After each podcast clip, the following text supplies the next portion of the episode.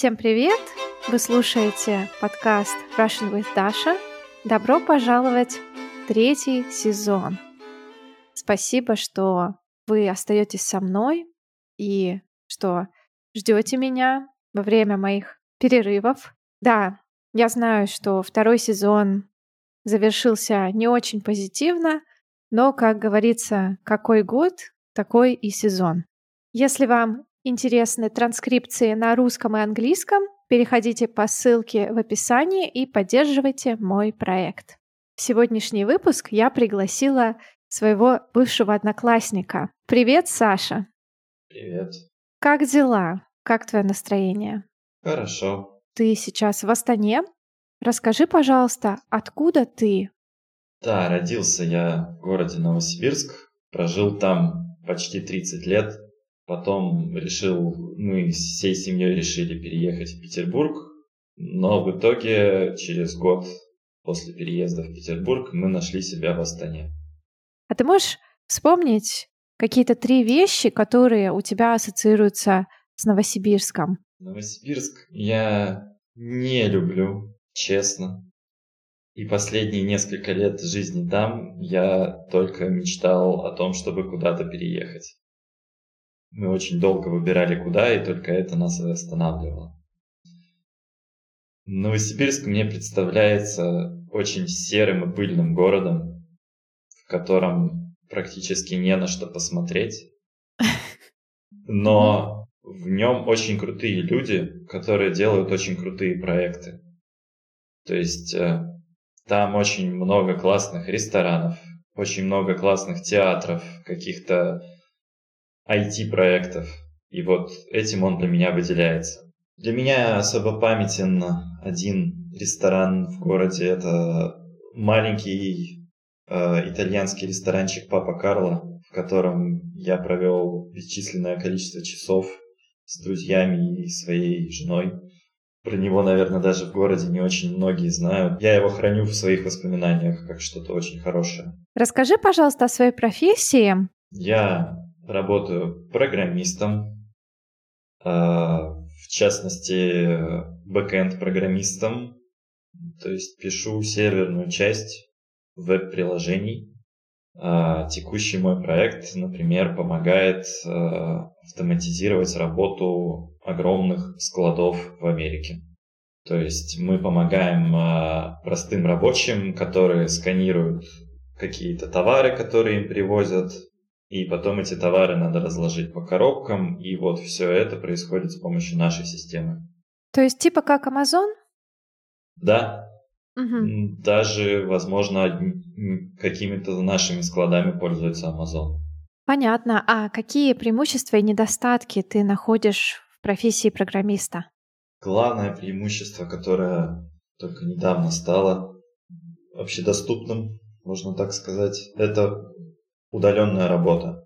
Я могу работать абсолютно из любой точки Земли, пока это удобно всей моей команде.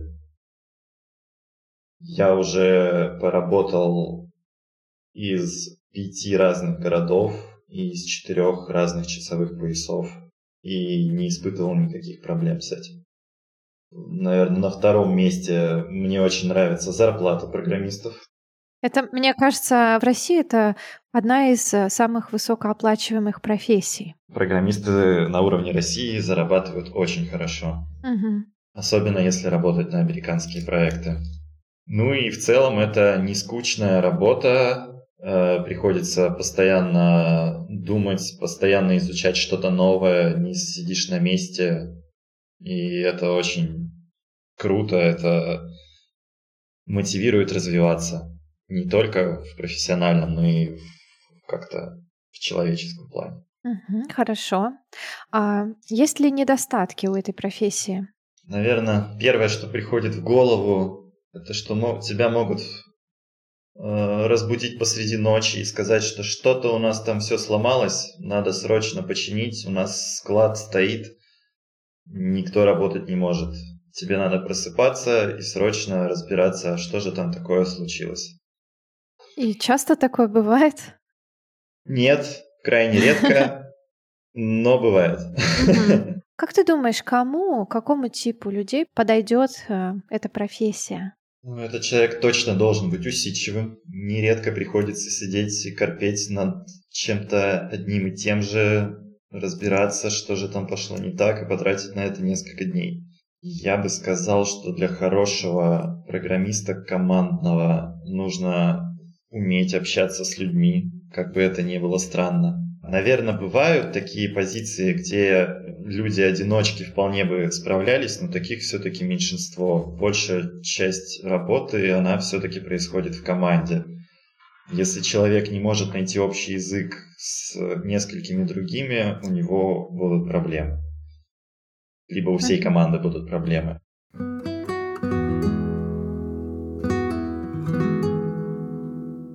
У меня есть знакомые, тоже программисты, которые весь рабочий день сидят за компьютером и отдыхают тоже за компьютером. Например, играют в видеоигры, смотрят фильмы. Расскажи, пожалуйста, как ты отдыхаешь? Есть ли у тебя какие-то увлечения? Занимаешься ли ты спортом? Главные мои увлечения, они тоже связаны с компьютером все-таки. А, я фанат компьютерных игр, и в частности, я очень плотно слежу за киберспортом. Uh-huh. Но после долгих, после долгого рабочего дня, когда ты реально смотрел, почти не отрываясь, 8 часов в монитор, и я все-таки отрываюсь от этого всего и, например, читаю книги, фэнтези, фантастику, что-то в этом роде и провожу время с семьей, со своей трехлетней дочкой, со своей женой. Играю с ними в лего или поняш. Я не знаю, что это такое. Лего, а, понятно. А второе, что а, это ну, такое? Ну, поняши, My Little Pony. А, пони, да, да поняла. пони. Угу. Любимые игрушки моей дочки. Ага. Что касается спорта, когда начался ковид, я стал сидеть совсем много дома, вообще безвылазно. До этого я ездил в офис, а теперь пришлось сидеть дома. Через какое-то время у меня реально начала болеть спина, и я начал заниматься йогой онлайн. Расскажи, пожалуйста, онлайн по приложению занимался с каким-то преподавателем или смотрел видео на Ютубе? А, перепробовал все, и больше всего мне понравилось онлайн с преподавателем. То есть мы созванивались через Zoom, все включали камеру, я включал камеру, преподаватель, еще несколько человек. И в основном мы смотрели за преподавателем, она в какие-то моменты только показывала нам что-то, в какие-то подходила к камере и смотрела, что происходит. Почти как занятие в зале. Да, да. практически. Угу. Единственное, что она не могла руками поправить тебе позу, но как-то словами пыталась объяснить, что нужно поменять. И это прям очень сильно помогло, мне очень понравилось, э, когда ковидная эра прошла, более-менее в России, я стал ходить уже в зал. Я поменял несколько тренеров, чтобы найти именно того, кто дает не просто физические упражнения, а еще и прорабатывает дыхание, и дает какое-то внутреннее спокойствие после занятий.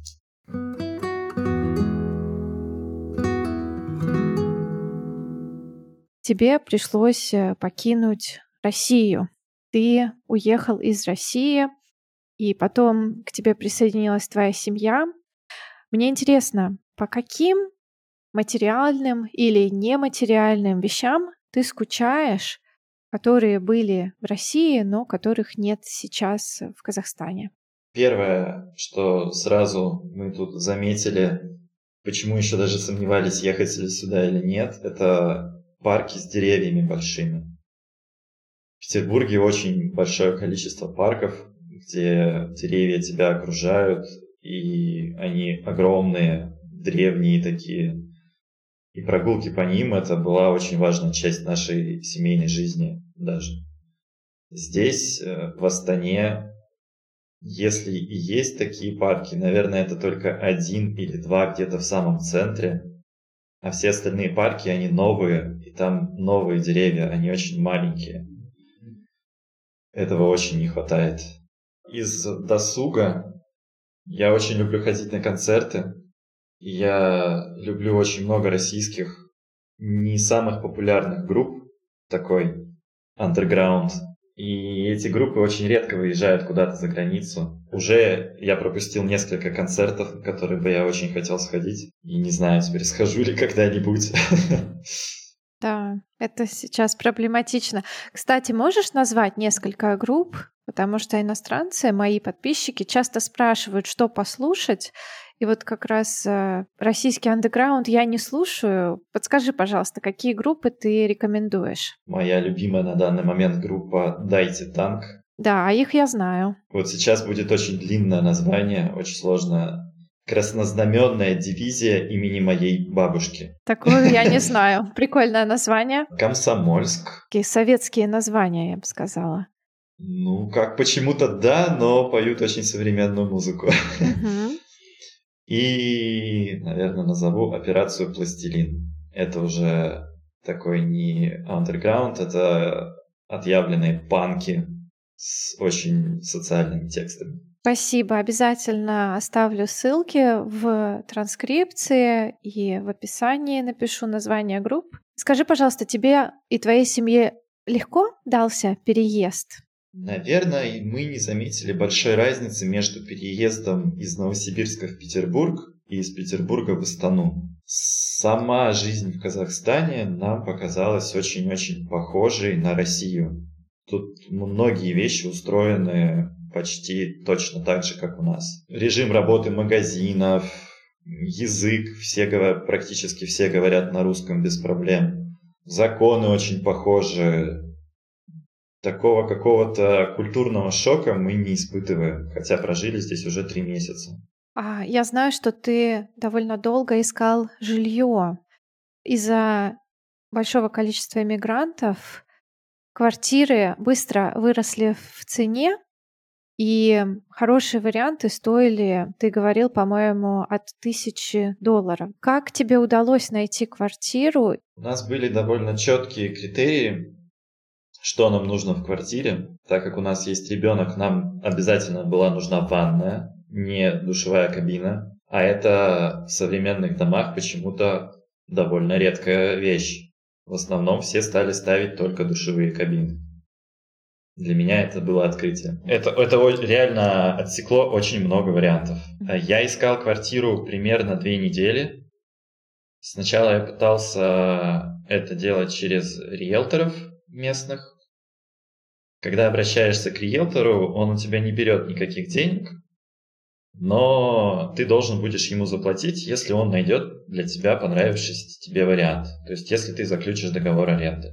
Но риэлторы предлагали абсолютно бесполезные варианты, которые вот мы перечислили им там, допустим, какие-то шесть критериев, и ни один из вариантов, который был предложен риэлторами, не проходил по всем шести во всех были какие-то проблемы. Или район не тот, или ванны опять же нету, или мебель вся убитая. Ну, то есть, бесполезно. Я просто мониторил э, сайты с жильем. Их в Казахстане не очень много. С хорошими вариантами так вообще только один. И я посмотрел лично, наверное, всего три варианта. И вот третий я посмотрел и сразу сказал хозяевам, что мы хотим его снять. Нам все очень нравится. Я думаю, что если бы мы этого не сказали, то на следующий день этот вариант бы уже не висел на сайте.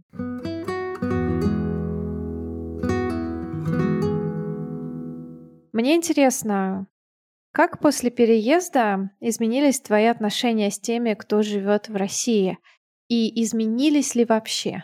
После переезда они не изменились, они маленько изменились только после февраля. У нас в семье появились запретные темы, из-за которых происходят споры. Мы решили, что мы просто на эти темы не говорим. И всех это абсолютно устроило. Сам переезд в этом плане ничего не поменял. Мы все равно до этого жили на каком-то расстоянии. Они в Новосибирске, мы в Петербурге. Ну а теперь у нас локация поменялась. В принципе, ничего не поменялось. Мы также созваниваемся по интернету, перебрасываемся какими-то кругляшочками в Телеграме. Они, родители, иногда приезжают к нам погостить. Раньше они прилетали в Петербург, теперь они прилетают сюда. Если бы ты переезжал сейчас, ты бы что-нибудь сделал по-другому? Переезд, как он случился у нас, он был очень странный. Мы вроде бы его запланировали, но по итогу он оказался очень спонтанным. Мы планировали сделать его в середине ноября, когда мы решим все вопросы в Петербурге. Там отправим машину в другой город, Новосибирск обратно, упакуем все вещи вместе, и потом все вместе полетим в Астану и будем тут сначала всей семьей жить на съемной квартире. Но в итоге я испугался какой-то новости и срочным образом один улетел в Астану, чтобы не застрять на границе. И моей семье пришлось довольно много делать самостоятельных вещей в Петербурге, что было очень тяжело. Я рада, что вы воссоединились. Я на самом деле очень люблю Казахстан. Моя мама, моя бабушка там родились, и бабушка до сих пор там живет. Я практически каждое лето проводила в Северном Казахстане. Была в Астане один раз, но в Южном Казахстане ни разу не была. Вам удалось куда-нибудь съездить, кроме Астаны? Нет, пока мы из Астаны никуда не выезжали. Тут довольно суровая зима. Тут даже выйти на улицу то иногда бывает испытание. Такие ветра и такие морозы, что ого-го. Но мы планируем, когда потеплеет, куда-нибудь съездить в области. Мы находили, что тут есть красивые озера какие-то неподалеку. И хотим ближе к лету слетать в Алматы, там рядом горы, что-нибудь посмотреть там. Мне также хочется, чтобы ты охарактеризовал Россию и Казахстан одним словом или небольшой фразой. Я этот вопрос буду задавать всем своим будущим гостям. Что ты можешь сказать о России, какая она и каким тебе представился Казахстан? Может быть, это прозвучит так как-то высокопарно, но про Россию скажем, что это для меня родина, куда я надеюсь когда-нибудь вернуться, а Казахстан для меня стал комфортным убежищем, в котором я смог расслабиться. Да, и это очень важно, потому что мне уже надоело нервничать, переживать, волноваться, тревожиться. Все эти слова можно так в одну баночку поместить, перемешать, и это будет то чувство, которое ко мне приходит каждый день и каждую ночь. И я рада, что ты и твоя семья нашли умиротворение в Казахстане. Я надеюсь, что мы в будущем увидимся. Большое тебе спасибо, Саша, за твою историю, за твой опыт, за то, что поделился им. И желаю тебе успехов. Спасибо тебе, что позвала. Было интересно. Да, большое спасибо всем, кто дослушал этот выпуск до конца. Если вы хотите скачать транскрипции, переходите по ссылке в описании и подписывайтесь на мой телеграм-канал. Так вы будете узнавать о новых выпусках и новых видео самыми первыми. Всем пока! Пока!